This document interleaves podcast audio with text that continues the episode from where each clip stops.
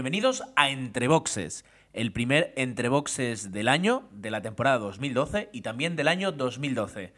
Han pasado ya varias semanas desde que grabamos nuestro último eh, podcast y tenemos muchas ganas de, volver a hablar de Fórmula 1 y de todo lo que ha pasado eh, desde entonces, que no ha sido poco y, pronto lo veréis. Para mm, hablar un poquito de esta, de esta Fórmula 1 que se nos viene el año que viene, ah, tenemos, eh, pues nos faltan dos, nos faltan Osvaldo y Agustín, que por diversas causas no han podido estar con nosotros, estarán para la temporada, eso seguro. Ah, pero no han, causado baja, así que están excusados. Quienes no han faltado a la cita del primer entreboxes del 2012 son Emanuel. Muy buenas noches y feliz año. Feliz año, Gerardo. Feliz año a todos y, y buenas. Aquí estamos otra vez para comenzar otra temporada más. Quien también está con nosotros es Dani. Muy buenas noches. Feliz año. Muy buenas y feliz año a todos y feliz inicio de temporada de Fórmula 1. 2012, que bueno, pues ya, ya está empezando a acumular noticias y que tenemos ganas de que comience y sobre todo pues ver más espectáculo que el año pasado y ver más competitividad de lo que vimos el año pasado y disfrutar hasta, hasta el final. Y por último, cómo no, eh, tenemos al maestro. Jorge, muy buenas noches y feliz año. Feliz año, feliz año a todos. Pues sí, con ganas de ese 2012 que aunque parecía un poco lejano, ya estamos en él y enseguida, 60 días creo que ha comentado Dani, que son exactamente los que quedan desde este momento que grabamos hasta la primera carrera. Muy bien, pues eh, hecha la lista, repasada la parrilla de salida, vamos a hacer una pequeña pausa y comenzamos este entre boxes.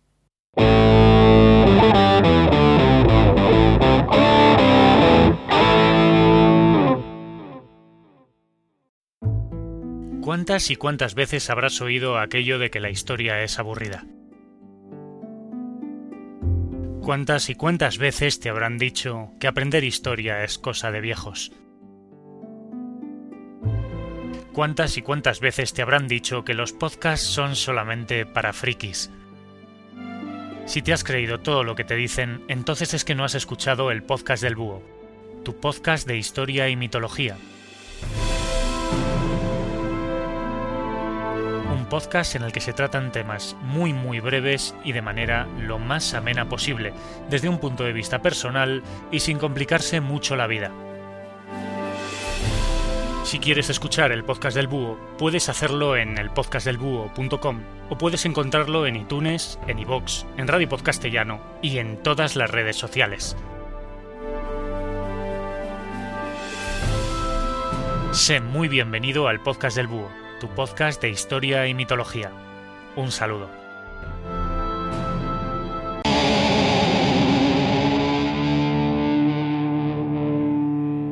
Y comenzamos a hablar de Fórmula 1 sin tener la seguridad total de que este año vamos a poder disfrutar en directo de los grandes premios de Fórmula 1 que se disputan en España, es decir, el Gran Premio de España en Montmeló y el Gran Premio de Europa en Valencia. Y es que eh, la crisis económica finalmente ha llegado hasta los, hasta los circuitos. Eh, la factura que hay que pagarle al señor Eccleston es muy alta y, bueno, y ahora los políticos, los dirigentes están, están pensando si, si realmente hay que mantener eh, esos eventos a costa de, recortar servicios básicos y llegado al punto, pues, eso, incluso los sueldos de algunos funcionarios. Entonces, bueno, Ah, no hay nada, ninguna palabra oficial de que no se vayan a celebrar, pero de alguna forma yo no sé, yo, no pondría la mano en el fuego de que al menos veamos los dos grandes premios esta, temporada. Dani, ¿querías comentar algo? Sí, bueno, la, verdad es que está en una situación bastante complicada, puesto que bueno, el Gran Premio de, de Europa, organizado en Valencia, que bueno, a nivel político pues ha habido tanto tanta tanta tinta que ha corrido con casos de corrupción y, sobre todo pues el empecinamiento en tener una, un negocio que parece ser que no es tan beneficioso como, como parece y que ha resultado pues ser un poco una ruina y la comunidad valenciana pues eh, en serios problemas económicos pues es muy complicado que pueda llevar a cabo la, la Fórmula 1. Si bien este año igual pues eh, sale para adelante, quizá pues para, para próximos años si no tienen firmado todavía el convenio, eh, puede ser una duda. Y en Cataluña, bueno, pues eh, están con una senda de recortes brutales y, claro, es otro gasto más el, Gran Premio de Fórmula 1 y pues tendrán que analizar si también es motivo de, cancelación la, situación actual o le sigue compensando generar ese, ese gasto para luego los beneficios que se pueden recoger en la zona, turismo eh, y todo lo que mueve la Fórmula 1. La verdad es que es una pena que, la Fórmula 1 pues eh, tenga que andar con estas historias eh, y que bueno, en la cuna de la Fórmula 1 como es Europa, pues que estemos empezando a plantearnos el, perder los grandes premios clásicos o, de la era moderna que, hemos tenido en la Fórmula 1 y que se empiecen pues a ir a, otros circuitos de lugares más exóticos y mercados más interesantes a nivel de, disponibilidad de dinero.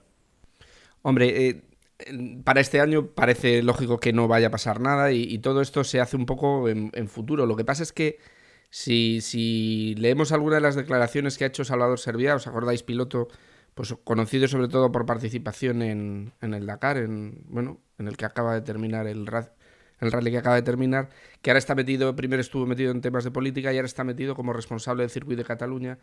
Hace referencia a esto y claro, eh, por lo visto tiene un compromiso el circuito de Cataluña hasta el 2016. Esto obliga a una serie de compromisos que si no se cumplen eh, tiene una multa o tiene una penalización con la FIA, con lo cual no está tan claro que, sea la solución. Y Salvador Servia, por ejemplo, aboga por, por una solución más de mm, renegociar el contrato que tiene el circuito con, con la FIA. Parece que eso es a lo que se va y es que el momento económico, como decíais, es muy complicado y yo espero que, que, por lo menos alguno de los dos se mantenga, ¿no? Eh, eh, como decía Jorge, esta temporada, salvo, no sé, salvo hecatombe mayúscula que España se hunda en el mar, pues va a haber dos grandes premios. Pero mm, sí, eh, en el caso de, de Barcelona es hasta 2016, pero el de Valencia, el de Europa tiene también firmado contrato creo hasta 2014. Y si bien es que el de Cataluña pues es un circuito permanente e incluso este año está a tope casi todos los días del año, salvo un paro así, no va a haber carreras en el circuito. Y a lo que decía también Salvador Serviar es que eh, hay que darle excusas al, gobierno para que, que, mantengan. Y la mayor excusa es que haya afluencia de público. Y eso también depende un poco de lo que pase con Fernando y Ferrari. Las cosas son así. Saben que llegar a los 140.000 espectadores de 2007 es imposible, salvo, no sé, de que Fernando, bueno, salvo espejismo, pero lo que quieren es al menos llegar a los 100.000 espectadores y que no se produzca una bajada de espectadores que es lo que está pasando en los últimos años. Lo que ya es más difícil es Valencia, que no es un circuito permanente, ya hay, hay ciertas cosas inexplicables. Hace unos años, perdón, hace unos meses le ofrecieron eh, desde la Administración de Cataluña a la Valenciana eh, intercambiar los grandes premios. El gobierno de Valenciana en aquel momento la mandó a paseo esa propuesta y el gobierno actual del de, la comunidad valenciana ya se lo está pensando más seriamente esto de alternar los grandes premios y es que si en Cataluña están con la haciendo números ahí restando cosas lo de Valencia es inexplicable que están, vamos, hay goteras por todos los sitios, hay pufos cada dos segundos y es inexplicable que ese circuito siga ahí y vamos, que el, si Montmeló la pasa negra, Valencia es eh, desaparición para la próxima temporada, es que si no es inexplicable esto. Sí, y, seguir un poco el modelo alemán, ¿no? que alternan y el que cada vez es más factible modelo belga-francés, ¿no? En el que se turnarían un circuito belga, como es Spa-Francorchamps, con, con el francés. Yo le, yo, le escribí hace unos días que los alemanes que tienen eh, la industria del motor a tope, tienen al campeón del mundo, tienen lo que quieras en el mundo del motor, eh, han decidido intercambiar los circuitos para que la cosa salga lo más rentable posible. Si es que sale rentable, y aquí no, aquí en España, pues no, despilfarrar a lo bruto y, y por la cabezonería de dos, al final pagamos todos. Bueno, habrá que ver qué es lo que ocurre. Eh, si es verdad que, mm, que el de Valencia parece que se va a disputar, el de Cataluña también, o sea, no hay que crear aquí ahora una falsa alarma, pero, pero sí eh, políticos en Cataluña han dicho que bueno que lo van a revisar porque incluso sería más, más factible pagar la multa que no, que no pagar lo que se está haciendo. Yo creo que si tengo, o sea, si mm, con la cabeza fría eh, tiene más sentido que se corra el, Gran Premio en, en Montmeló, como vosotros decís, eh, que haya un eh, que haya un, una alternancia.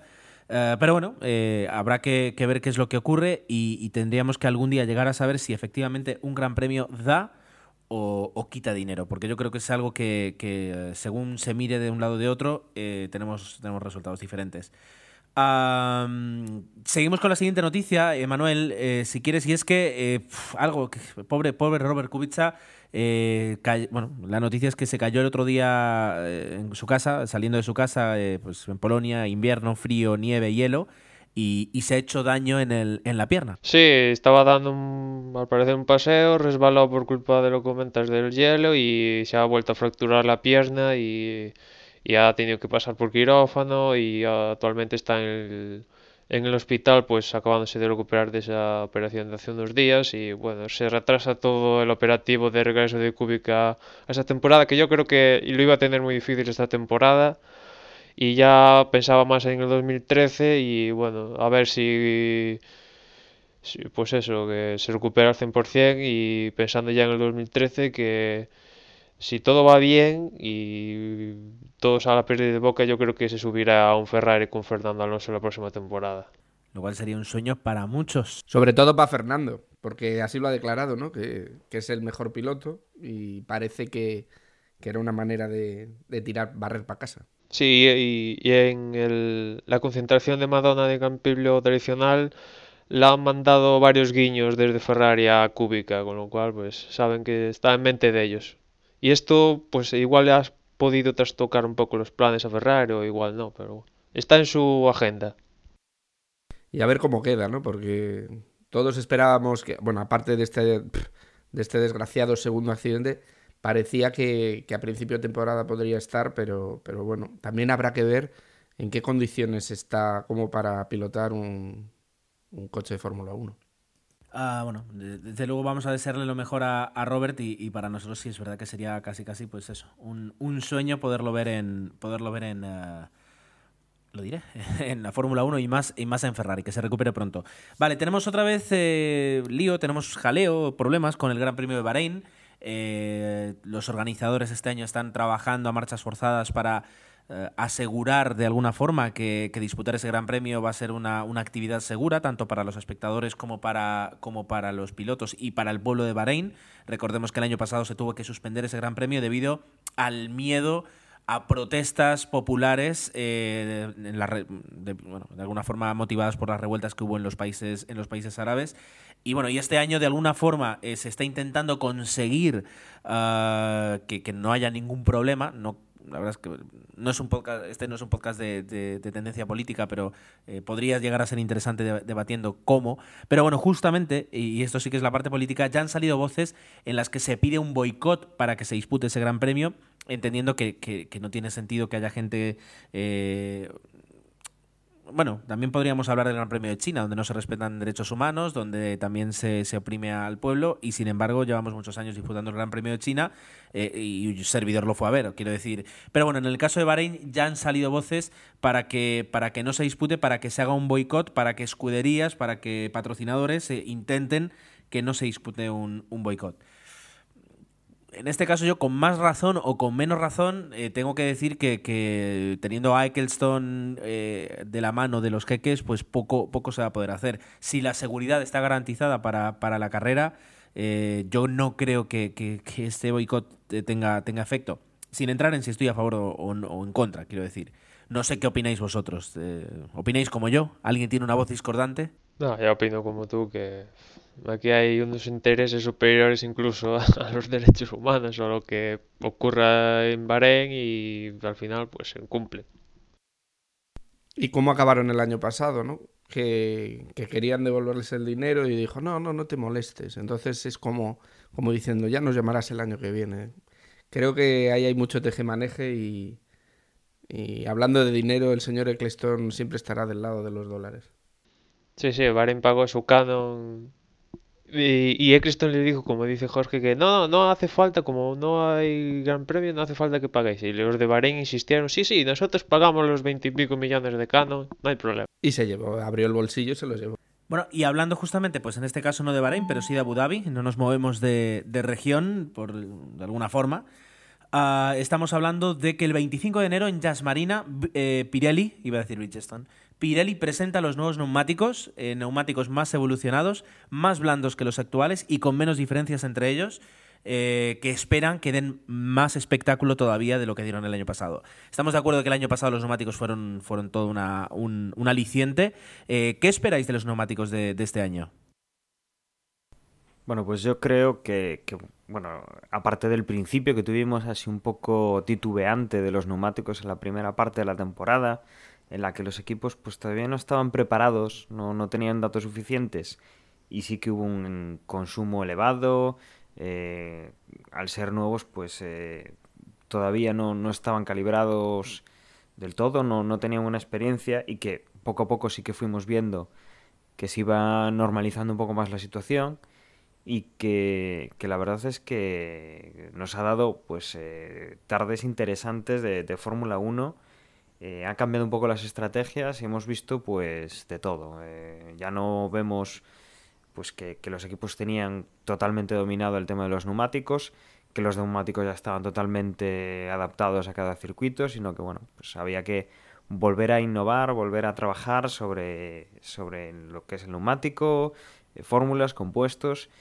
y esperemos pues que este año mantengan ese componente eh, un poco de incertidumbre, un poco de, de, estrategia y que no sea pues un componente más de, bueno, que, no resistan o que se le vaya de madre un poco pues el número de paradas o cualquier cosa que porque estén funcionando mal pues puede dañar la Fórmula 1, ¿no? Esperemos que sigan en esa línea, que la temporada pasada, siendo la primera, ya fue bastante bastante prometedora y que bueno pues nos faciliten un poquito más el, el tema del espectáculo y la, y la emoción en la Fórmula 1 que, que, hace falta.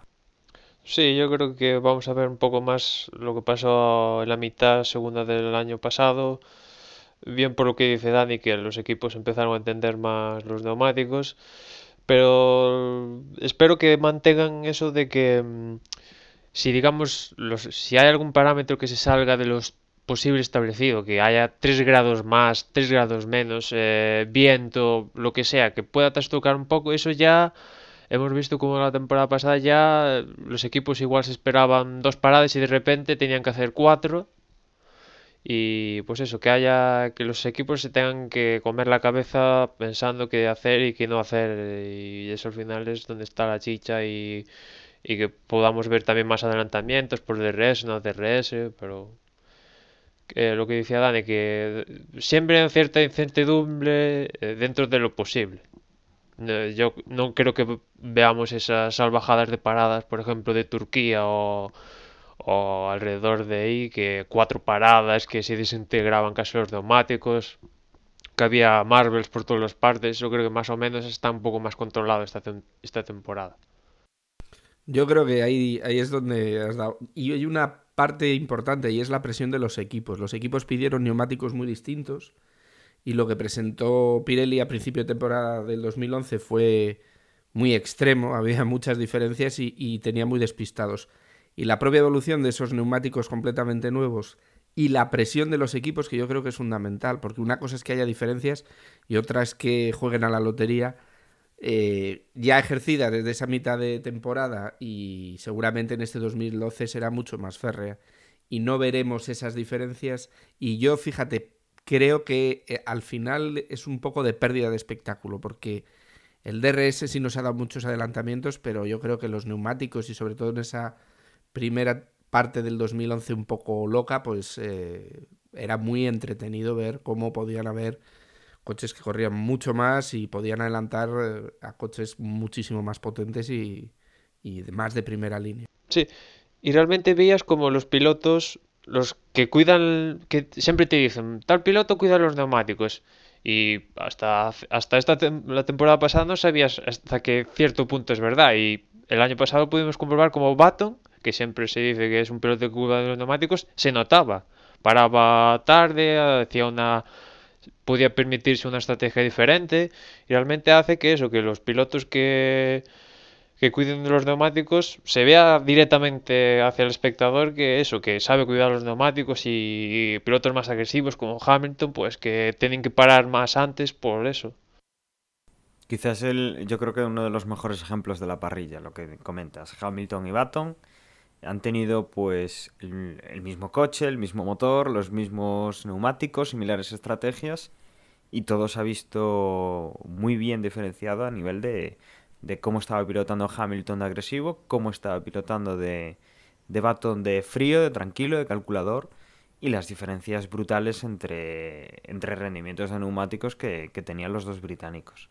La verdad es que eso sí que ha sido pues una cosa que claro, cuando te dicen, no, es que conduce muy agresivo, la verdad, o sea, los coches suelen ir por la misma trazada, no tiene luces de freno, no ves si frenan antes o después, muy pocas veces te ponen lo que es el cuadro de instrumentos de, del coche, este, sobreimpresionado para saber si frena antes o después, pero claro, cuando te están diciendo, bueno, y es que tiene que parar tres vueltas antes, cinco vueltas antes que su compañero de equipo, por esta razón, entonces ya empiezas a verlo de otra manera, ¿no? Ya entiendes un poco eh, que la agresividad no siempre es buena o que pues a veces el, ser un poquito más agresivo eh, puede darle algún punto de ventaja sobre los rivales. ¿no? Es, interesante el, tema de los neumáticos y lo que hemos visto en, este caso sobre todo de, de, McLaren, esa lucha esa lucha entre sus dos pilotos. Y ese Sergio Pérez, acordaros de, esas dos primeras carreras que fue a un solo cambio de ruedas, mientras que pilotos de la parrilla iban a 3 y a 4 y eso le llevó a conseguir puntos y en cuanto, por ejemplo, las, los neumáticos igualaron, eh, ese, esas buenas expectativas que nos está dando Sergio Pérez como rookie del año y demás, pues se fueron diluyendo y al final pues, pues se quedó en, en menos, ¿no? Estaban alucinando los de Pirelli tras ver claro, lo que pasó claro, en Australia claro. y tal. Pero bueno, pero, pero yo creo que eso tiene, tiene mucho valor, ¿no? Que un recién llegado sí, sí, en sí. esa primera carrera de Australia y, y, decir, bueno, yo voy a arriesgar, voy a pilotar suave, voy a ir a, a una parada cuando todo el mundo fue a 3 y a 4, yo creo que pues eso también es espectáculo. Bien, bueno, uh, continuamos si queréis. Eh, bueno, dejando lo que son noticias varias, que es verdad que nos hemos dejado muchísimas en los en el candelero, pero bueno, si revisamos un poquito los blogs de Fórmula 1, la, la, mayoría de noticias son declaraciones, eh, declaraciones un poquito de relleno, porque se acercan los periodistas a, a, los técnicos y a los ingenieros y a los directores, eh, y pues ellos poco pueden, pueden decir, ya están preguntando muchísimas cosas sobre los nuevos coches y, y son un poquito las declaraciones que escuchamos cada invierno, ¿no? Eh, eh, bueno, ya, luego ya entraremos un poquito, además yo quiero hacer un, un, comentario especial sobre Ferrari. Pero bueno, lo que sí ya parece que se, se confirma y todavía nos queda un poquito, un poquito, bueno, no sé si hay alguno más, y esto Manuel enseguida nos lo dice, son los calendarios de los entrenamientos de invierno eh, que empezarán tan pronto como eh, el 7 de febrero eh, en tierras españolas, en Jerez, ¿verdad, Manuel? Sí, es la, creo que es la pretemporada más corta de la historia y solo va a haber tres test en dos circuitos, los dos españoles. El primer test va a ser en Jerez del 7 al 10 de febrero, el segundo en Montmeló del 21 al 24 y en marzo ya, unas semanitas antes de que empiece el Mundial en Australia, el del 1 al 4 en Montmeló. Hay que decir que hay otro test, acordaos que esta temporada se ha vuelto, digamos, a reintroducir eso de los test en, durante temporada, que es el de tras, eh, tras si no ve mal, tras sí, tras Malasia o una cosa así.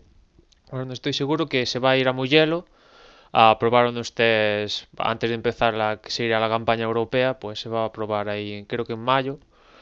Eh, bueno, ese sería el único test a mayores de estos. Y la verdad es que leía por ahí que esta va a ser la pretemporada más corta para muchos pilotos. Por ejemplo, Alonso solo va a hacer seis días de, de test, con lo cual eh, eh, realmente todos los pilotos y todas las escuderías van a llegar un poco en bragas relativamente a, a Australia. Y, y, Australia, bueno, es un circuito especial, medio urbano, etcétera, etcétera, pues eh, digno para que haya sorpresas ese, ese día.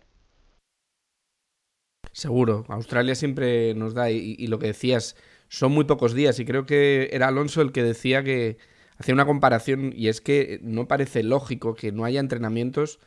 Eh, es, cualquier deporte se basa en los entrenamientos. Y, y, hacía la comparación con Messi, que era como si entrenara con, con pelotas de tenis. Y es que es verdad. Una cosa es que se limite para que esas diferencias entre los equipos grandes y los más pequeños no se haga tan grande, cosa que no han conseguido. Y otra cosa es que vayan, pues como dices tú, en bragas y que utilicen cada segundo de los entrenos libres de la clasificación y de la carrera para ir avanzando en la evolución del coche. Sí, fue una de las cosas precisamente que le pasó a Williams el año pasado, que yo en pretemporada el coche, no sé, prometía, ¿no? La caja de cambios era tan reducida, y es que, claro, no haber test y para intentar evolucionar tenían que llevaban tal cantidad de piezas a cada gran premio que era imposible probarlas todas durante el transcurso de los entrenamientos de un gran premio. Al final no sacaban conclusiones eh, fidedignas, se equivocaban tenían que ir marcha atrás. Hemos visto como McLaren tuvo que ir marcha atrás y, y varias escuderías también marcha atrás para dar dos pasos hacia adelante. Y eso antes no pasaba porque se probaban los test, ¿no? La cuestión es eso, es decir, yo creo que, las declaraciones de Alonso y las opiniones de aquí hacen falta más entrenos eh, y luego alguien puede decir, bueno, pero quieras o no tienen, tienen tres, tres jornadas de entrenamientos oficiales eh, que antes de cada gran premio, que es donde, como tú decías, Williams, todas las escuderías prueban sus piezas nuevas, pero en la Fórmula 1, eh, al, transformarse desde hace muchos años ya en un deporte de ingenieros, eh, hace falta la prueba y luego hace falta el análisis. Y el, el análisis es algo que, que, en dos horas o que a veces ni siquiera en 24 horas puedes hacer. Y pruebas algo un sábado por la mañana, un perdón, un viernes por la mañana y el sábado por la mañana pues todavía no puedes entender los resultados de esos datos y a veces ya te tienes que ir a una carrera después. La, el resultado que está dando todo esto es que nos encontramos con escuderías como Renault el año pasado, que empezó con un coche muy competitivo y que eh, en cuanto se les acabó el trabajo que habían hecho en invierno, pues eh, prácticamente pues, no encontraron la senda, eh, no tuvieron más tiempo para probar qué es lo que funcionaba y qué es lo que no, y, los perdimos. Eh, un coche que, prometía, pues de repente los perdimos y dejamos de verlos. Eh, y, Ferrari, que tardó cuatro grandes premios en descubrir que lo que fallaba era la calibración del túnel de viento. Y luego, sin embargo, tenemos, por ejemplo, pues quien, hizo la mejor apuesta, quien hizo los mejor los deberes en invierno, eh, fue Red Bull y, por tanto e, ese coche les duró toda la temporada. Pero, pero claro, ¿qué pasa si, si, si se quedan solo dos escuderías? Como, como pasó el año pasado básicamente con Red Bull y con McLaren. Pues que el, espectáculo se ensombrece un poco. Así que yo creo que... De hecho, si nos fijamos, perdona Gerardo, de los últimos años que hay esta prohibición, esta prohibición del entrenamiento, si nos fijamos, el, el, campeonato ya prácticamente está marcado en las primeras carreras. Desde un poco desde que ganó Alonso en las primeras 6-7 carreras ya se define perfectamente el campeonato y es muy difícil, salvo caso extremo, por ejemplo ese del 2006 que hay Schumacher empató a falta de dos carreras con Alonso. El resto, eh, eso, en las primeras carreras se define por el trabajo que hay en invierno y ante la prohibición de poder avanzar durante la temporada. Bueno, eh, de momento este año es lo que tenemos y, podemos escribirle una carta a, Jean Todt, pero no creo que, nos haga caso. Eh, esperemos, esperemos que en algún, en algún momento vuelvan los entrenamientos. Eh, ahorro y entrenamientos yo creo que pueden ir de la mano si se hace bien y, bueno, y ahí queda nuestra la propuesta de desde boxes. Bien, pues vamos a entrar ahora en un rápido análisis, tampoco queremos... ¿Cuánto tiempo llevamos? Pues llevamos grabando... 50, no, no, no sé cuánto, ahora lo veremos. Eh, vamos a intentar hacer un análisis, 28 eh, minutos, bueno, vamos bien. Un análisis escudería por escudería, un poquito de lo que se ha hablado, de lo que está pendiente, de las noticias que tenemos en, nuestra cabeza. Eh, y si os parece voy a empezar yo con Ferrari, que no es la primera escudería según el, resultado del campeonato por, constructores del año pasado, pero al menos yo creo que sí es para, para muchos la primera escudería. Hablando de sus pilotos, por una parte tenemos a Fernando Alonso eh, en, este espectáculo que hacen Ferrari y Ducati juntos en, eh, los Alpes eh, italianos, juntan a los pilotos y a los medios de prensa y hacen pues un poquito de, hermanamiento y de una forma de empezar la temporada y sacar muchos titulares y muchas noticias, que al fin y al cabo Ferrari trabaja, también vive de la publicidad. Pues eh, todo han sido elogios para Fernando, eh, Luca Cordero de, Monte, diciendo, no, Stefano Domenicali diciendo que nunca había visto un piloto tan, tan comprometido con la escudería como, como Fernando, etcétera, etcétera.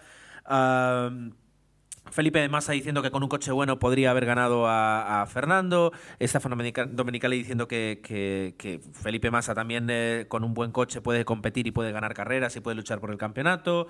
Ah, Felipe Massa diciendo que el problema de los neumáticos no solo lo, sufrió él, también lo sufrió Fernando, pero él más. Y todo esto pues viene un poquito a, hablar de que con la noticia que hablábamos antes de, de Kubica en Ferrari, de que o Felipe Massa hace un año muy bueno, y cuando digo un año muy bueno, es un año en el que, en el que esos problemas que tuvimos hace dos años entre Mark Webber y, Sebastian Vettel, este año los tengamos en Ferrari. O ocurre eso, o, Felipe Massa, yo creo eh, que no va a disputar el año que viene, que le van a quitar ese, ese asiento que tiene y se lo van a dar a otro piloto eh, que te muestre una conducción más inteligente. Agresiva no le, no le gana a nadie excepto Lewis Hamilton, pero al menos eh, una conducción más inteligente y, que apueste más por, por, llegar a ganar el, campeonato. Recordemos que, que, en este caso Felipe Massa estuvo a punto de hacerlo en el 2008, pero, pero desde entonces no, no, no ha demostrado demasiado. ¿Qué opináis? La propia la propia prensa brasileña, que ya sabemos cómo son, pues la prensa brasileña, ¿no? Que muy acérrima su piloto y etcétera, etcétera, pues eh, lo que comentaban aquí en la concentración es que era el último año que venían. Que pese que a las palabras que decía Massa de que con un coche bueno puedo ser mejor que Alonso, que era un poco más no un mensaje hacia el público, sino más un automensaje de autoayuda para él que, que decírselo, que decirlo al, a los cuatro vientos es que él de cierta manera se lo cree, pero todo el mundo sabe que, que Fernando marca las diferencias. O sea, el año pasado, vale, pudiste tener tus problemas, pero siempre tienes algún momento bueno en, por circunstancias, ¿no? Siempre tienes algún momento bueno y Fernando tuvo más de. Tuvo un momento muy bueno, el de Silverstone, lo aprovechó, ganó. Y después hizo más de 10 podiums.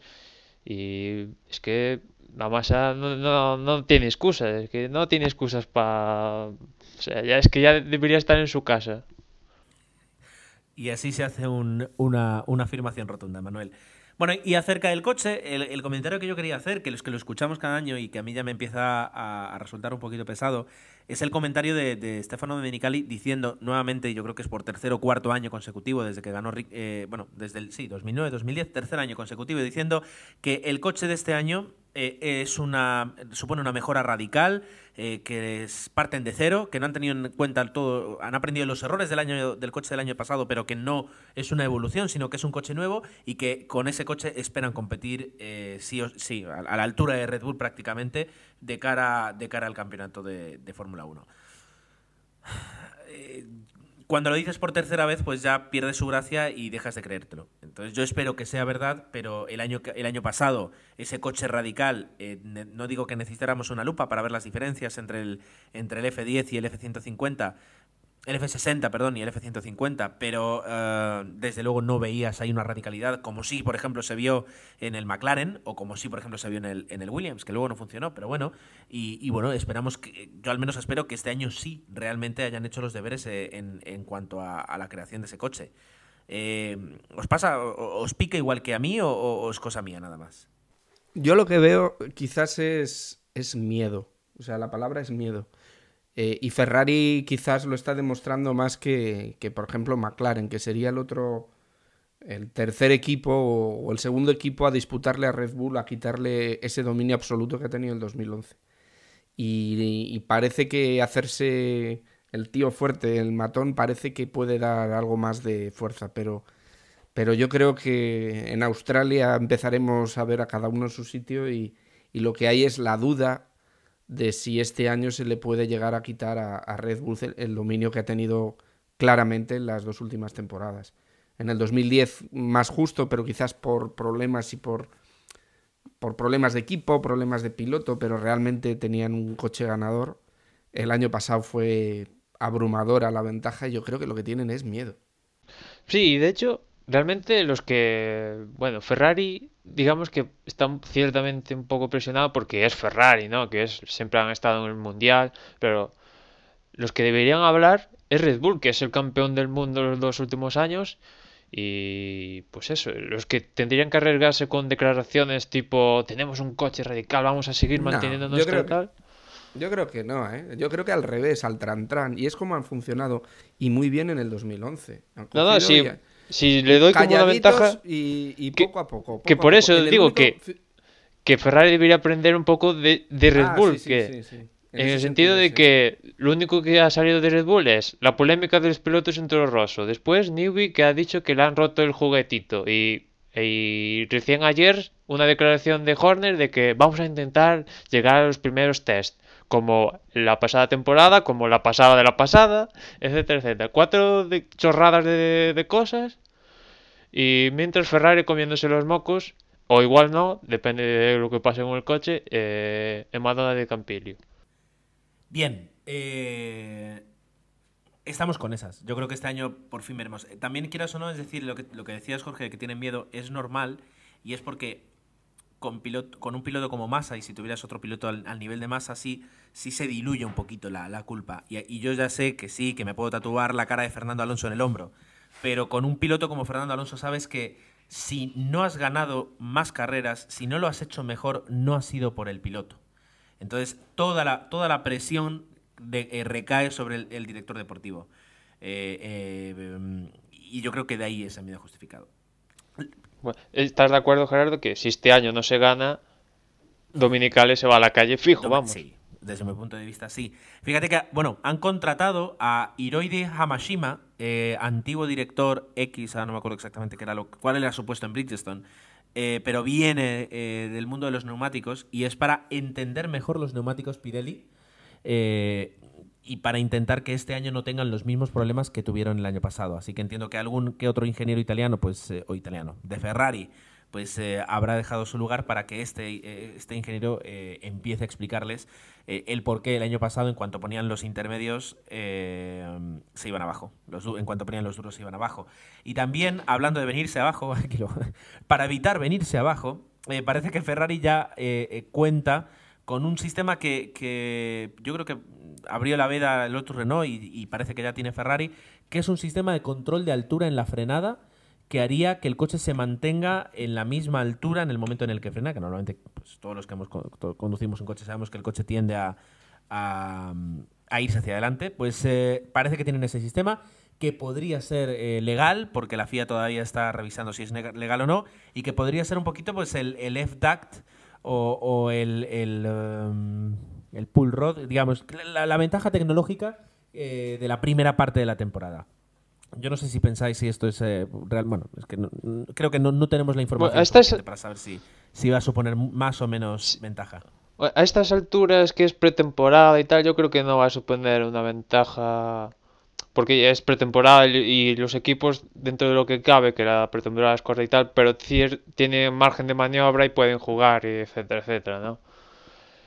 Pero aparte tampoco es que digamos que sea una ventaja muy mucha como podría ser el DAT o otra cosa, o el doble difusor en su tiempo, porque ya más o menos todos los equipos ya tienen algo así, con suspensiones especiales, pero esto digamos que es más específico para justo que se mantenga tal, pero no es una super ventaja como las de las pasadas temporadas, pero sí, es un sistema Y aparte es simple, o sea, lo que mantienen es, eh, bueno, tú decías que iba el coche hacia adelante, realmente el coche se va hacia adelante y hacia abajo, entonces eh, bajando el morro, eh, lo que permites es que pase, bueno, o lo que consigues es que pase más aire por arriba y menos por abajo. Entonces es un principio muy simple, con tal de que seas capaz de desarrollar una forma en la que la suspensión, según frenas, eh, te retenga más el coche y te lo empuje o te lo mantenga a la altura, eh, el principio es muy simple, o sea, se, puede entender de, manera bastante, bastante obvia. Entonces eh, habrá que ver un poco si buscando un equilibrio son capaces pues de, de con su coche, con su plataforma, con, con ese, ese perfil del coche, pues son capaces de sacar algo más de ahí ellos abducen, eso como que, que, bueno, que es una mejora que pueden tener así bien, pero claro, habrá que ver hasta, hasta qué punto pues, eh, pues es un poco eh, tirarse el farol o, o no. Yo creo, no creo recordar que, que Red Bull un mes antes de presentar el coche, bueno, en este caso Ferrari lo presentará en, en menos de, de medio mes, eh, pues que hayan dicho, ay, tenemos esta característica que es súper revolucionaria y súper maravillosa. O sea, eso se, se fue viendo después y fue cuando ya los equipos quisieron, quisieron copiar.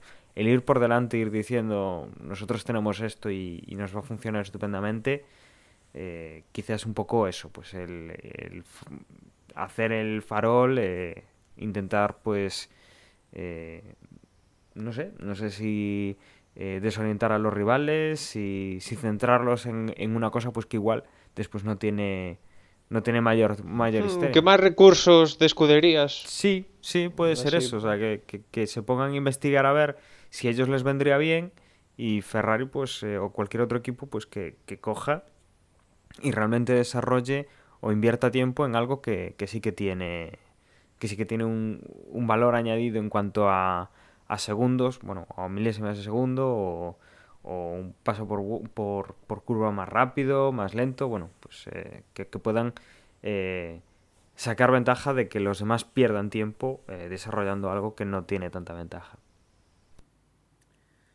Bien, continuamos si queréis. eh, Yo no sé si tenéis más noticias de Ferrari. eh, yo creo que de momento vamos servidos. Ha habido, ya digo, muchísimos comentarios durante este Vroom que Sí. organizan. Sí, no, una cosa que, aparte de esto que decías de Hamashima, pues que también el- ha, ha habido diversos fichajes ahí en la parte del staff técnico, ahora no me acuerdo del nombre, pero eh, es una de las cosas que a mí sí que me da confianza el staff técnico que está montando Pat Fry y después lo que ya comenté en el podcast del año pasado, el último, que, que la prohibición de los dobles difusores eh, lo vimos en, en Silverstone, ya ganó Ferrari y es los dos síntomas que tengo para creer un poco en Ferrari esta temporada. Bueno, pues eh, ya digo, yo creo que Ferrari es de las, de las escuderías que más, más está generando noticias, eh, de las que más se espera, eh, también debido un poquito a- al, al papel que tuvieron el año pasado. Y bueno, el 3 de febrero es la presentación de... Y bueno, y el 3 de febrero pues tendremos ese momento eh, tan bonito para los aficionados que es ver el coche, eh, pues como simple... Los ingenieros se rellenan un poquito como diciendo para qué quieren ver el coche si lo, lo- lo que importa es luego los resultados que tengan. Pero bueno, eh, no deja de ser el coche al fin y al cabo también un elemento estético y, y a veces nos gusta que gane también el más, el más bonito. Somos así, ¿por qué no? No, ahora ya es incluso un evento por internet, ¿no? Ahora ya... Sí, yo me acuerdo, yo me acuerdo de, de las presentaciones multimillonarias que se gastaban Ferrari y McLaren hace unos años, a, a, a veces el, el, el, el de repente decir, ay, que oh, internet, claro, y luego las páginas se saturan, nadie puede ver, terminas viendo las fotos en blogs y, se desvirtúa un poquito. Yo creo que no estaría mal hacer ahí un vídeo, grabarlo, eh, colgarlo enseguida y, colgarlo en YouTube y ya está, y no tienes ningún problema. Pero bueno, eh, para eso habría que trabajar en Ferrari y eso de momento no nos va a pasar, de momento. Bueno, vamos para McLaren. McLaren sí que está bastante callada. eh, sí que ha una declaración que he visto que viene a decir que, que bueno, que por qué no, por qué no, vamos a tener miedo en hacer cosas radicales. Al fin y al cabo, si el año, no gana, el año pasado no ganamos, pues intentemos otra cosa. Eh, se les ve, como decía Jorge, pues más tranquilos.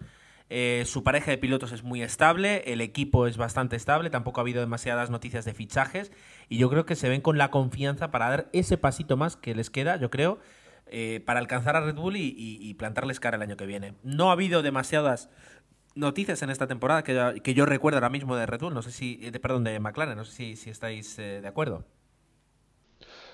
Sí, el- si acaso es que Hamilton sigue cosechando críticas en Inglaterra por diversos reportajes fotográficos para ciertas revistas y, y pues eso que, que siguen criticando que, que se vaya con la firma esta que manejas todos sus asuntos como manager, etcétera, etcétera, pues que no ha sentado muy bien, que ah, pues, pues lo que está haciendo, que a mí me da un poco igual, a mí lo que me importa es la pista, pero ya sabemos cómo es Inglaterra con estas cosas.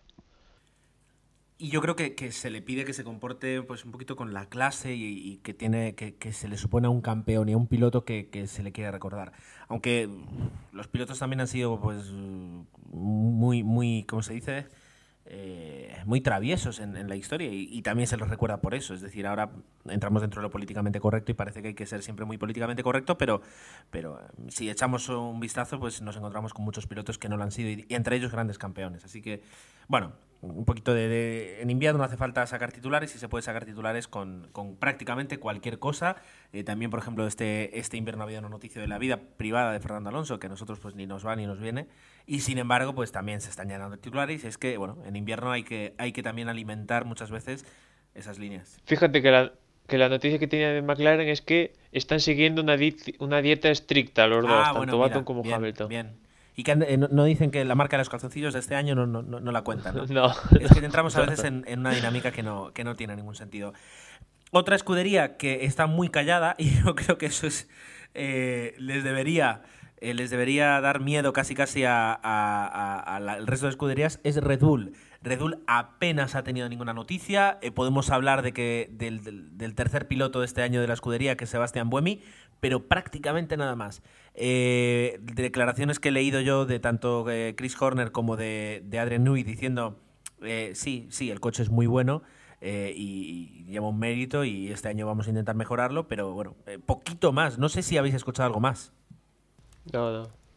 Han chapado la fábrica o algo. No, están, ellos están trabajando, ellos van a lo suyo, eh, intentan no hacer declaraciones, no sacar eh, ninguna noticia y bueno, eh, sí también para la, para la primera semana de febrero, antes del 7, evidentemente, vamos a tener el, la presentación del coche y entonces ya sabremos qué es lo que, qué es lo que se traen y qué es lo que, y qué es lo que nos muestran para este año. Bueno, una, una pregunta. Bueme como tercer piloto. Después hablaremos lo que ha pasado en Toro Rosso, pero os pregunto, imaginemos que le pasa algo a Vettel o a Weber. ¿Vosotros creéis que van a poner a Wemi? Porque yo pienso que Wemi está ahí de adorno y que pinta no pinta nada y que si pasando lo que pasó en, Toro Rosso, antes ponen a uno de Toro Rosso que poner a Wemi. Sí, sí, además es que no solo está de, de, tercer piloto en Red Bull, sino que también en Toro Rosso. Así que no, no, no creo.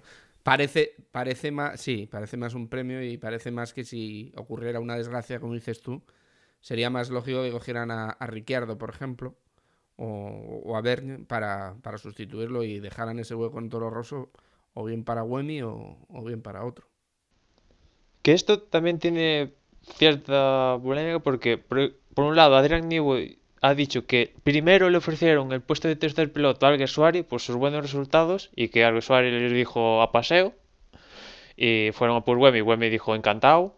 Pese que Wemi creo que tenía una oferta de algún, creo que de Williams, que Williams le tocó la puerta de Wemi. Creo recordar que es Williams y, y aceptó. Y por otra parte, Gemor Marco, que directamente ha dicho que fuimos a por Wemi porque sí, es mejor, ha pasado más horas en el simulador y Alguersuari es un mantas. Lo de, lo de, ya sabemos cómo... de ofrecerse al Alguersuari suena un poco raro. Que, que, te ofrezcan ser tercer piloto de Red Bull y digas, Nanay de la China, con los pocos asientos que quedan, a no ser que tuviera muy amarrado uno que se le ha escapado, suena muy, muy raro. Y, desde luego Alguersuari ahí ha estado callado, cosa que ha hecho muy bien. No entrar en disputas porque nunca se sabe. Pregunta abierta, chicos. El, este hombre, Helmut Marco, eh, a mí se me hace una presencia incómoda. ¿Quién es este hombre? Quiero decir, eh, ¿qué, por, qué una persona tiene, tiene tanto control sobre dos escuderías. Luego, cuando lleguemos a la. cuando nos tengamos que poner a hablar de Toro Rosso, yo quiero hacer una pregunta. Pero, pero el, este Helmut Marco, que, que, parece que su trabajo es, es meter miedo a los pilotos y decirles que en cualquier momento se pueden, eh, pueden irse de la escudería, eh, a mí me resulta eso, incómoda. No, no, la entiendo dentro de la Fórmula 1. Mira, sí, es. Yo, yo lo vería como, como el. No sé el dueño de la casa de un gran hermano de pilotos, una cosa así. Entonces les, les pide mucha caña y, va, y va quitando y poniendo según le conviene. Sí, yo creo unas declaraciones de Carlos Sainz Jr., o no, sé si fue él o alguien eh, cercano, que una carrera estaba, creo que salía tercero, una cosa así, y se le acercó Gemur Marco que, y le dijo, aquí solo vale ganar, si quieres ser un ganador, o ganas o, nada.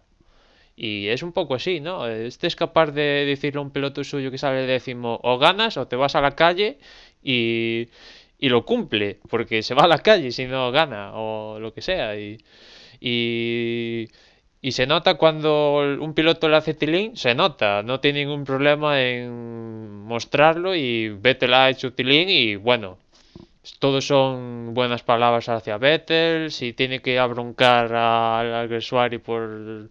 Bueno, ya hablaremos después en todo roso de, de la famosa charla que de Marco y Alguersuari en, en Corea del año pasado. Bien, pues si queréis pasamos hacia adelante. En Mercedes eh, tenemos confirmados los pilotos, eh, los vemos del año pasado, eh, y también poquitas noticias. Aquí se habla de que igual Alguersuari es tercer piloto. Se habla, se sospecha, pero no hay nada confirmado. De momento, pues supongo que estarán, supongo no, están trabajando en, en su nuevo coche y, y esperando que, que la gente de Ross Brown pues intentar repetir el éxito del 2009, pero han generado muy poquitas noticias. Lot La única, perdona Gerardo, la única noticia es que no van a estar con el nuevo coche en los primeros test. Lo cual ya antes pensábamos que era malo, pero ahora puede ser bueno, depende. Si el coche es muy innovador, pues es bueno. Si quieren guardarse eh, mangas, como es? Ases en la manga, pues también, pero, pero también puede ser muy malo si es que no llegan a tiempo, porque, porque no está preparado simplemente. Ahí ya, ahí ya va, pues eh, entramos dentro de, entramos dentro, dentro un poquito de la incertidumbre. Ah, sí ha generado noticias eh, Lotus Renault. Eh, ya ten- bueno, hablábamos en su momento de la noticia de Kimi Raikkonen, que vuelve a la Fórmula 1 eh, y, que, y que lo va a hacer con, con, eh, con, eh, perdón, con Lotus Renault, junto a Romain Grosjean, que mm, vamos a ver cuál es el rendimiento de este piloto. Yo creo que es una incógnita, poco ha demostrado y, bueno, pues de momento va a tener esta temporada. Sí es verdad que yo supongo que era un poquito la, condición que puso Renault para, para continuar eh, sponsorizando el equipo, porque ahora mismo eh, ya no es la escudería Renault, ya es la escudería Lotus y Renault es, es básicamente pues un sponsor principal tan principal como para colocar un piloto francés por, por, por, intereses comerciales. Pero no, no sé hasta qué punto vamos a, a ver el rendimiento. Eh, puede ser interesante. Sergio Pérez llegó el año pasado a la Fórmula 1 y, y, ha sido toda una sorpresa e incluso a veces se le ha llegado a relacionar con un futuro eh, cerca, de, cerca de Ferrari. Eh, y Lotus Renault también ha presentado ese control de altura basado en unas en unos eh, cili- una suspensión por debajo de la suspensión que de alguna forma pues evitaría que el coche se moviera ¿por qué tiene tanta importancia? recordemos que, los coches se diseñan en túneles de viento en, situaciones ideales y que todo lo que varía esa situación ideal del túnel de viento hace que pierda rendimiento eh, en carrera. Por tanto, intentar que el coche se comporte siempre eh, como si no se moviera, como si lo único que se moviera fueran las ruedas y el resto del coche permanece, permanece exactamente en la misma posición, pues hace que, mejore el rendimiento. Entonces, eh, Renault, Lotus Renault pues también ha presentado ese, ese sistema y ahora lo que habrá que ver es eh, si se lo aprueban y entonces saber qué ventaja. Y además, y además ya lo han probado en los test de jóvenes pilotos en Abu Dhabi a final de la pasada temporada, ya lo han probado, con lo cual ya, ya tienen datos del sistema. Que por eso se sabe que lo utiliza, vamos. En cuanto a Williams, eh, podemos decir que eh, pues espero que, que estén trabajando bastante en el coche de la, de la nueva temporada, puesto que el, el del año pasado fue todo un fracaso, y que no han confirmado que Rubens Barrichello no vaya, no vaya a correr el año que viene, pero parece que están desesperados buscando a alguien y si tienen a alguien le darán eh, el finiquito a, a Barrichello. Pero mientras tanto, pues Barrichello sigue teniendo su plaza confirmada junto con, junto con eh, el venezolano Maldonado. eso, eso, Pastor Maldonado. Así que yo creo que, bueno, si yo fuera Riquelo, pues no me sentiría muy seguro en mi puesto de trabajo. Yo creo que ninguno lo estamos en este país, o sea que bienvenido al club. Pero, pero dicho así, eh, pues habrá que ver, habrá que ver qué es lo que ocurre de aquí al inicio de la temporada. El tiempo se les acaba. eh, en febrero, 7 de febrero, Jerez, primeros test. Y ya eh, que un, piloto entre, si estábamos hablando de pocos entrenamientos, si encima entra casi casi al inicio de la temporada, pues si, o sea, Williams no es HRT, no se puede permitir el, empezar eh, coja eh, una, una temporada, así que Bueno, en, aquí en Williams el CEO creo que es de Embratel, que es mm, una compañía móvil de Brasil. Por Twitter ya ha dicho que el piloto de Williams va a ser Senna. De momento, pues como decía aquí Gerardo, Williams no ha dicho nada y falta conocer el dato. Pues mirad, ahí tenemos, ahí tenemos el, tema. Tendremos que ver qué es lo, qué es lo que ocurre con, con, eh, con Lotus Renault. Perdón, con Williams. Force India, poquitas noticias, pilotos confirmados, eh, Hulkenberg y de resta. No sé si tenéis algo que comentar o directamente pasamos a, Toro Rosso. Eso es que no. No, aquí Force India, pues que Sutil se ha quedado sin asiento, que es uno de los que también lucha ahí por estar en Williams.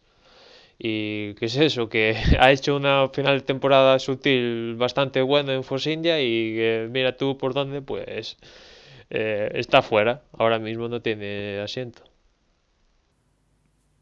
Y luego entramos en Toro Rosso, eh, que va a tener dos pilotos totalmente nuevos, rompen directamente con, lo que con la pareja, con la dupla de pilotos que tuvieron en, la temporada pasada, y son Daniel Ricciardo, que, recordemos que estuvo en HRT pues, eh, adquiriendo experiencia, y eh, Jean, Jean, enrique Vernier, eh, pues eh, que bueno, debuta en esta temporada en Fórmula bueno, Jean-Henrique sí que debuta esta temporada en Fórmula 1, Daniel Ricciardo digamos que no. y la pregunta que yo os quería hacer es, al fin y al cabo lo que estamos viendo ya es que Toro Rosso es la, la escuela de pilotos de Red Bull. esto, esto es bueno, quiero decir, es lo que queremos ver en la Fórmula 1 saber que, esos pilotos, si son buenos, ya directamente pasan a otra, y si no son buenos, como dijo justamente Helmut Marco, vamos a ir renovando los pilotos. Sí es verdad que hemos tenido durante años, pues, como escuderías como, como Arrows o como Minardi, donde eh, el propio Fernando Alonso comenzó, eh, comenzó en Minardi y, su rendimiento hizo que saltara ya luego a, Renault. Pero eso es lo que nosotros yo quiero ver, es decir, saber que una escudería está tan supeditada a las necesidades de otra. A ver, yo, yo creo que hay un, cambio sobre, sobre la filosofía que teníamos cuando estaba Arrows, cuando estaba Minardi, y es que eh, esos equipos estaban ahí, ya estaban en la, en la Fórmula 1 y tenían más capacidad de, de trabajar, de desarrollo. Entonces, eh, a día de hoy los equipos tienen una serie de test muy limitados, no pueden hacer test privados, eh, están muy, muy necesitados de experiencia y a veces pues de eh, a nivel económico de pilotos eh, novatos. Entonces intentan mezclar un poco. Eh, podemos ver que hay equipos modestos de la tabla. Por ejemplo HRT es un equipo que podríamos decir que, que estaba en la situación de un Arrows de un Minardi. Ahora mismo necesitan desarrollar necesitan conocimiento sabiduría experiencia y entonces, ¿cuál es el problema? Entre comillas. Que han tenido que coger un piloto como es eh, De La Rosa, que es eh, muy experimentado, muy... Eh, bueno, ya, ha estado en muchas escuderías a nivel técnico, ha estado muchísimo tiempo en McLaren trabajando como tercer piloto para, para desarrollar el coche. es, digamos, un, enlace entre los pilotos que, que se centran más en correr y, los mecánicos eh, está ahí pues eh, dando esos datos. Entonces, eh, el problema de no poder tener un piloto joven es eso, que, no vemos entrar nuevos valores que pueden ser mejores o peores, que pueden resultar interesantes para el futuro o no. Pero no tenemos tanta capacidad para que se recicle la Fórmula 1. Entonces, a día de hoy, pues tenemos varios pilotos bueno, hablábamos de, de Rubens Barrichello, que es muy veterano, eh, de la Rosa es bastante veterano, y que, que, bueno, que la edad media de la, de la Fórmula 1 aumenta, pero que hasta que no tengamos pues esa facilidad que tiene Toro Rosso de coger dos pilotos eh, novatos eh, o con poca experiencia, porque no necesitan esa, esa capacidad de innovar en el coche, de, de conseguir resultados, ya que están supeditados a su, a su equipo, entre comillas, matriz, que sería Red Bull, pues, pues no tienen esa necesidad y pueden permitirse el lujo de eh, traer nuevos talentos. Yo creo que eh, ni por un lado el tener a todos los equipos con, de la parte de abajo con pilotos modestos, eh, nuevos, jóvenes promesas, en pruebas, es bueno, ni tener a todos con pilotos veteranos. Entonces, yo creo que da un poquito ese juego, el conseguir nuevos pilotos y recordamos pues eh, algún otro piloto que ha entrado eh, desde Toro Rosso a Red Bull como es Vettel y, que ahí está, ha dado sus frutos. A mí el, que haya una escuela así mm, no me parece mal porque de cantera hay en todas partes, ¿no? Lo que sí que me parece mal es que el, sistema suyo que se plantearon cogea desde el momento en que Mark Webber sigue en su escudería madre. No tengo nada contra Webber, me parece un fantástico piloto, pero tal como lo plantea Red Bull, quiere que todos los pilotos sean, pasen por la piedra de ellos y desde el momento que mantienen a Webber, ahí falla algo. Y dice a Gemur Marco para echar a... Bueno, echar lo que a Wemi y a Alguersuari que no son pilotos ganadores. Quizás él quería que Alguersuari y Wemi estuvieran luchando por el campeonato del mundo con un toro roso y que lograran cosas como, como logró excepcionalmente Vettel en Monza. Que, que aquí todos sabemos lo que hay y ¿qué quieres que demuestre un piloto ganador en un toro roso sabiendo dónde está el equipo? Es que no sé lo que plantearía, lo que diría Gemur Marco, porque realmente si se plantea eso en serio, sabe que los dos van a ir, todos los pilotos que pasen por Toro Rosso van a acabar en la calle, si se plantea una cosa así. Ese es el tema, es decir, el, saber que estás en una escudería que, cuyo objetivo no es ganar, porque, cierto, Minardi sabía que, que, lo de ganar era algo que le quedaba muy, muy, muy lejos, pero nunca dejó de intentarlo, y en este aspecto yo no digo que Toro Rosso lo haga, pero saben que en el momento en el que es un poquito lo que pasa, y ahora lo voy a comparar con... Sí, y si, y si molestan a un piloto de la escudería madre, como pasó el año pasado al usuario Vettel en Corea, lo abroncan, o sea... Exacto. E, es como si, si el, el, Mallorca y el Mallorca B, el Real Madrid, el Real Madrid B o el Barça, el Barça B, pues... Eh, o, el, Deportivo de La Coruña, Deportivo de La Coruña B, que nadie se me enfade, es como si, si jugaran en la misma, en la misma división. Entonces... Eh, eh, se desvirtúa, se desvirtúa un poco porque sabes que, que, hay un equipo que está ahí para ganar y que hay otro equipo que está ahí para alimentar. Eh, entonces, no lo sé. Yo también entiendo el punto de vista de Dani y es verdad que necesitamos esa, esa cantera que, antes había y que ahora pues es más complicado. Pero, pero bueno, con, con, ciertos matices. Y yo creo que en ese aspecto pues no, no, no está beneficiando demasiado a la Fórmula 1. Sí, es bueno porque digamos que esos pilotos no necesitan traer un patrocinador a fuerza para estar ahí, sino que es el propio patrocinador que monta la escudería, monta todo y encima les paga dinero, ¿no? También sí. Desde ese punto. Sí, sí, sí. sí no, desde ese punto de vista es verdad que es interesante, pero bueno, también si, si hablamos un poquito más de. Eh, si es verdad que la, FIA propone eh, y obliga a hacer test, test eh, por ejemplo, justo justo después de, que termine el campeonato, pues obliga a hacer esos test eh, donde, donde haya pilotos jóvenes, pero si, se, si las, las escuderías tuvieran más eh, entrenamientos y se las obligara pues, a utilizar a nuevas promesas, pues ellas mismas podría haber un poquito como un, pequeño draft de la NBA, es decir, que las escuderías luego... Y para eso sí está la GP2 y todo eso. Exacto, exacto. Así que bueno, no sé, es algo, es algo confuso. Ah, y bueno, por último entramos en, en, la, en el trío de, escuderías, en las nuevas, en las que pues eh, ahí Max Mosley pues quiso, quiso meter con, con Cazador y desde entonces pues las, las tenemos. Caterham, porque el, Lotus, ¿cómo era antes? Lotus GP, Lotus Team Lotus. Team Lotus, pues ya no es Team Lotus, ya directamente es Caterham, desde que compraron a la marca de, a la marca de coches eh, inglesa. Uh, Virgin ya no es Virgin, se llama Marussia, aunque eso ya lo tenemos desde el año pasado. Eh, ahora Virgin es un patrocinador más. Y HRT, que no es Hispania y es HRT. Ah, de las dos primeras pues tenemos poquitas noticias y ya están confirmados casi todos los... No, ya, estamos confirmados, ya tenemos confirmados los pilotos, Heikki Kovalainen y Jan Rotrulli en, en Caterham, apuestan por la continuidad y yo creo que este año puede eh, que les veamos ya pues eh, pelear en ese, en ese segundo pelotón que tiene la Fórmula 1. Eh, sí, Espero que sí. Marusia, pues tienen a Timo Glock y a Charles Pick, que me comentabais que viene de la, de la GP2. Yo la verdad es que no, no tengo casi constancia de, de, este piloto. Eh, pero bueno, este año van a tener que. Creo que es, ya se han desligado. Eh, no me acuerdo ahora el nombre de la, de la, del, ingeniero y de, y de la empresa que les hacía los coches. Eh, ah, no me acuerdo el. Un tal Booth. Sí, no, no recuerdo el nombre, pero bueno, este año ya sí que van a apostar por un, un diseño más tradicional del monoplaza y esperemos que eso les dé. Les dé más éxitos. Recordemos que lo que hacían era diseñar el coche totalmente por, por, eh, eh, estudio computacional de fluidos, o sea, no usaban túneles de viento y este año yo creo que sí van a, van a empezar a usarlos. Y por último tenemos HRT, eh, que dicen que no hay ningún problema con el coche, que todo sigue su, su rumbo. Esta, esta canción yo también me la conozco de, hace dos años. Es verdad que este, esta vez tiene dueños nuevos, pero bueno, no se sabe si van a estar para el primer Gran Premio, no se sabe si desde luego van a poder estar para, para los test de, invierno. Eh, y además les falta un piloto. Dicen que buscan un piloto joven y con talento. Anda, y yo creo que que todas las empresas de España, si buscan un trabajador, lo, buscan joven y con talento. Eso no es ninguna novedad. Lo que no han dicho es joven, con talento y con, un, con una cartera de patrocinadores, de sponsors que venga abajo y que nos garanticen un dinero. Eh, de momento tienen a Pedro de la Rosa, que es una garantía para, de poder desarrollar los coches.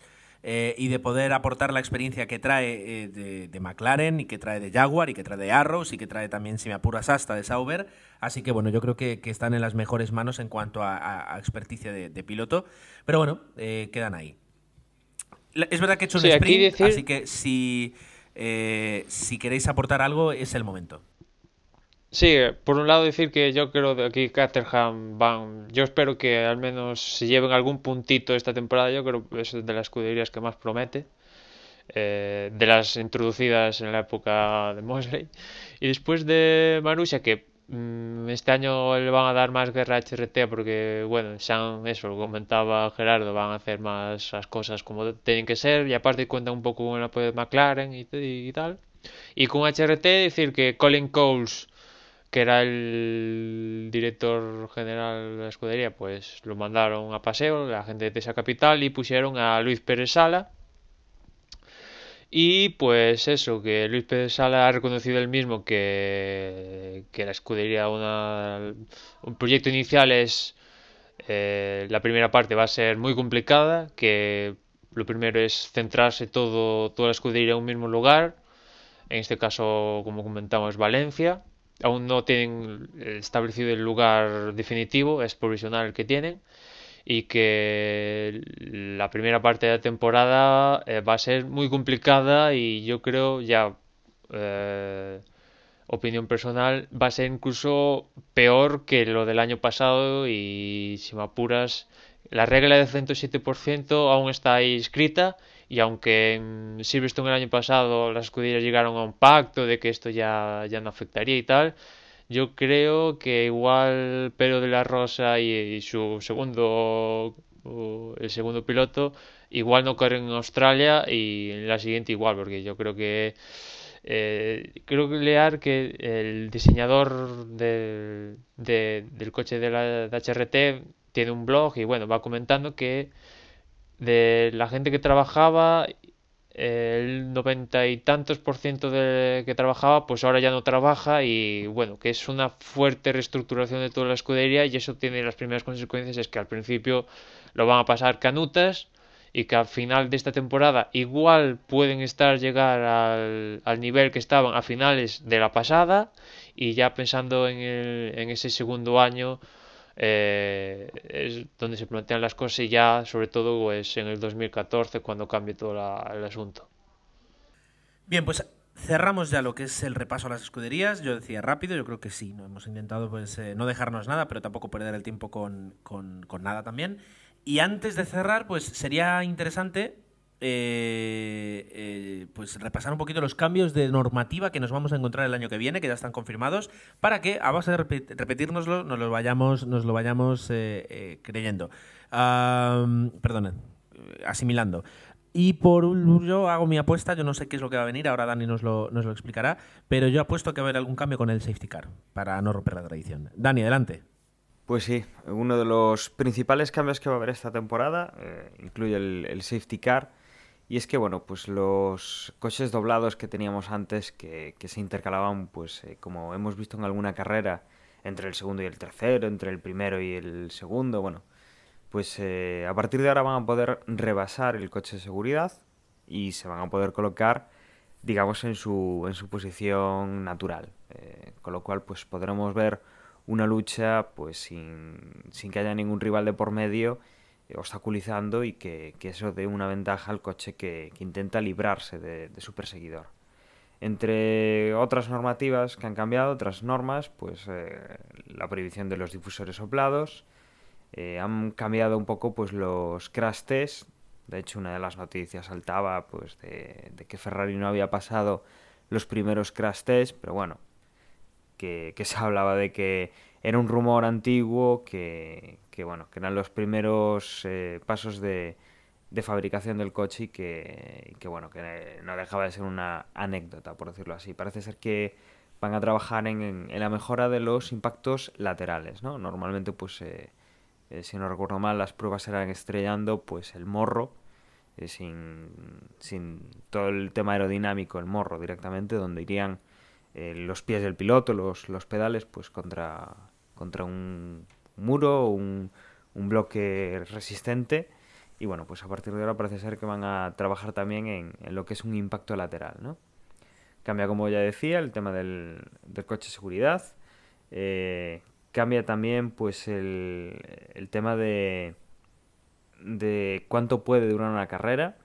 Eh, la norma, bueno, es así un poco, tenemos nuestras dudas, pero viene siendo algo así como que desde que comience la carrera, eh, recordemos que los coches pueden estar dos horas como máximo en, en circulación, en movimiento, pero no teníamos una norma específica en cuanto a si se parase la carrera, esas dos horas no seguirían corriendo, eh, cuánto tiempo podrían estar eh, sin que la carrera se suspenda, eh, como ya pasó en algún tifón tropical que, hemos sufrido durante alguna carrera. A partir de ahora serán cuatro horas desde, desde el inicio de la carrera, que aunque esté parada, sí que contarán, y que bueno, pues a las cuatro horas se determinará estén corriendo o no los coches o les quede tiempo por correr los coches todavía. También ahora, pues como, había comentado Manuel, el tema de test de, temporada, eh, no, no, hay mucho, mucho cambio se recupera esa, esa tradición. Eh, también habrá pues eh, alguna normativa sobre el tema de, de los neumáticos, de, de bueno, le la forma en la que se van a distribuir los, los neumáticos a los pilotos, de cómo lo tienen que tener eh, distribuido en el, en el box. Bueno, son normas así eh, muy breves que, ha ido poniendo la FIA pues en, su página web y que ya se pueden ir consultando y que bueno, eh, también hay alguna son un poco vagas y además traduciéndolo así ahora mismo directamente del inglés eh, va a haber cambios en cuanto a saltarse sesiones de clasificación y, tema pues de, salirse de la pista o de o hacer maniobras extrañas por fuera de la pista sin que esté justificado. Eh, sin que sea pues para para salvar un, un obstáculo en una chicane o, o, salirse fuera del circuito porque te quedas sin gasolina cosas de ese estilo pues estarán más vigiladas y se, y se vigilará un poco pues qué, es lo que hacen los pilotos y si está justificado pues, pues eso, que, hagan maniobras raras o, que no sean muy, muy morales aunque estén dentro del reglamento. ¿no? Bien, pues eh, vamos, a, vamos a ver si estas medidas resultan. Desde luego la de las, cuatro horas eh, es interesante y la de y la del safety car yo creo que era necesaria porque hemos visto, hemos sufrido eh, el que los coches se quedaran, los coches doblados se quedaran por en medio y desvirtuaba muchísimo la carrera. Y lo que no sabemos es si la situación de Mónaco, si, si eso ha habido un cambio al respecto, ¿no? saber, ¿no? De lo de que se puede cambiar los neumáticos, si se paraliza la carrera, etcétera, etcétera, porque yo creo que eso estamos todos de acuerdo que lo que pasó en Mónaco, pues no mola mucho. No creo que haya un cambio en ese aspecto. Algo me dice que no. Si no, yo creo que ya lo, sabríamos. Pero bueno.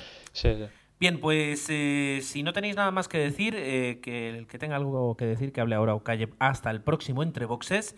Y es que eh, os emplazamos de aquí a unas semanas, no sabemos exactamente cuándo, porque todavía estamos grabando este, así que no tenemos la fecha, pero sí que antes de que se inicie la temporada 2012 de Fórmula 1, vamos a grabar otro Entre Boxes donde ya quedará todo muy claro y ya donde cada uno de nosotros ocupará su posición de cara a todas las carreras que, se nos vienen y a todos los podcasts que se nos vienen. Hasta entonces, eh, nos vamos a despedir. Yo me voy a despedir también. Antes voy a dar un recuerdo desde aquí a Agustín y a, Osvaldo, que no han podido estar con nosotros, pero que sí, sí los escucharemos esta temporada. Y bueno, me despido. Muchísimas gracias a todos. Recordad que en nuestro, en nuestro blog tenéis, en desdeboxespodcast.com podéis dejarnos cualquier comentario y también si queréis nos podéis, nos podéis enviar cualquier correo a desdeboxespodcast.gmail.com. Un saludo y hasta el próximo. Recordaros que nos podéis seguir por Facebook, en la dirección facebook.com barra desde boxes, eh, también por Twitter, en twitter.com barra desde boxes, también en Google Plus, buscáis ahí desde boxes y ahí, nos podéis seguir por Google Plus. Y nada, que quedan 60 días para que empiece el Mundial. Nos vemos en la siguiente. Recordaros el sitio de referencia, ya sabéis, desde boxespodcast.com y allí en, en, el post que acompañará este episodio o mandándonos un correo, recordar a desde boxespodcast.gmail.com pues nos podéis dejar los comentarios, las sugerencias, lo que queráis. Hasta dentro de poco. Chao. Bueno, y os recordamos que tenemos la, aplicación de Boxes en el Android Market donde podréis eh, seguir los podcasts y, bueno, también eh, seguir el, Twitter de, de, Desde Boxes. Un saludo a todos y nos escuchamos en el próximo Entre Boxes. Hasta luego.